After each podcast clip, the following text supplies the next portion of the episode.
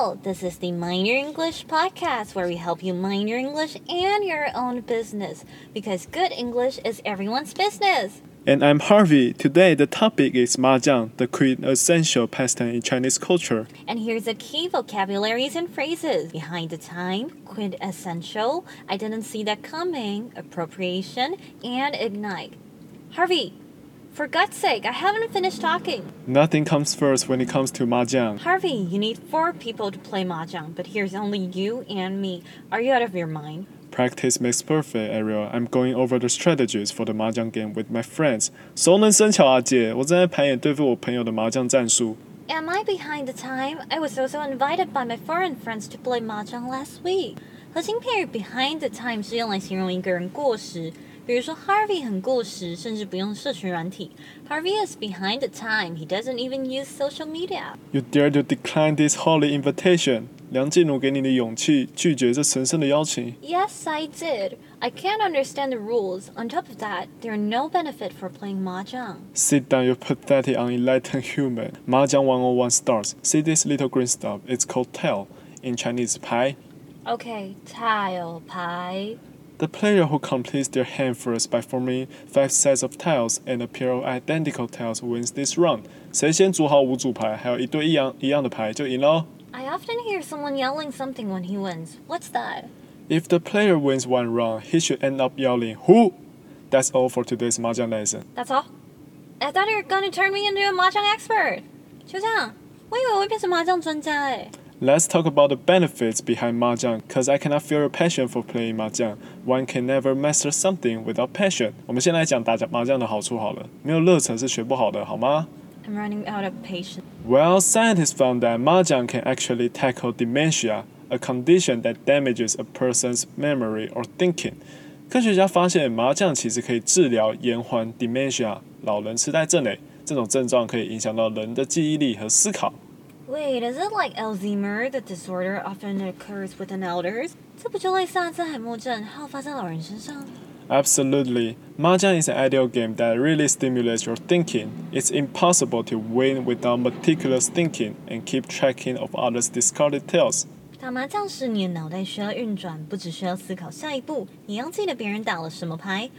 What are you trying to say? You need to be mindful of that, especially you're getting older. Thank you. Mahjong is also recognized as a social game that brings people together. It provides an opportunity for friends, family, or even strangers to gather and interact. 麻将根本是个社交活动，亲朋好友啊，左邻右舍，甚至路上的人都能抓来打麻将。I can feel that. You've got so many new mates from mahjong. See? See? Okay, no See? wonder it's a quintessential Chinese pastime. 核心单字 quintessential 是形容词，最典型、最具代表性的。刚刚我们说到，在中华文化中，麻将是很具代表性的消遣，就是用到 quintessential。另外，你也可以说巴黎根本是浪漫之都，Paris is the quintessential romantic city。Well, mahjong is also gaining popularity among Western countries, especially in the United States. Oh, I didn't see that coming. Who's coming? My mom, my professor, my manager, my my- my- Harvey, Harvey，核心片语 I didn't see that coming 是指我没料到、始料未及的意思啦，通常用在非正式谈话中。 Nowadays, Western people also start playing mahjong. However, in 2021, a company called the Mahjong Line, its business as producing mahjong tales was accused of cultural appropriation. 越来越多西方人开始玩麻将，不过二零二一年时，一家制作麻将牌的公司 The Mahjong Line 被指控文化挪用。核心单字 appropriation 是来自动词 appropriate，是指挪用他人的文化或想法，将其当做自己的，通常有负面的意涵。Cultural appropriation occurs when people from one culture adopt or use things from another culture without truly understanding or respecting their original meaning. Here are some quotes from the controversial Instagram post. First, the artwork of the traditional tale, while beautiful, was all the same and did not reflect the fun that was had when playing with friends. The founder decided the venerable game needed a respected refresh. 我们来看看这家公司到底 PO 了什么哈。贴文说，虽然传统的麻将很漂亮，但却过于单一，没有办法体现出创办者与朋友打麻将时的快乐。创办者认为他们可以为这神圣的游戏增添一些色彩。Put it simply, the founders of that company, three white women, wanted to change the outlook of traditional mahjong tables because the prototype is too dull. 啊，简单来说，这间公司的讨 gay 啊，三位白人女性 po 文表示，公司要改变传统麻将的样子，因为原本的麻将实在太无聊了。The post ignited a big controversy in the net, with some tweeting three white women with no respect for Chinese culture or the traditional game of mahjong are out here making $325 trendy mahjong set. 这个贴文在网络上激起轩然大波。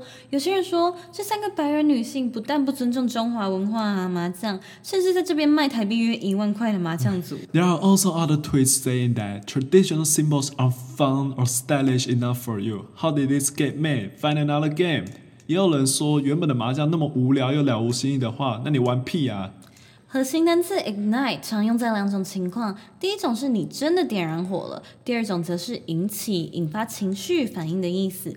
在这里，我们用后者。The post ignited a big controversy in the net。这个贴文在网络上引发了很大的争议。After a few days, the company deleted the post and apologized for not paying homage to Chinese culture, saying that they will be more careful on word choice.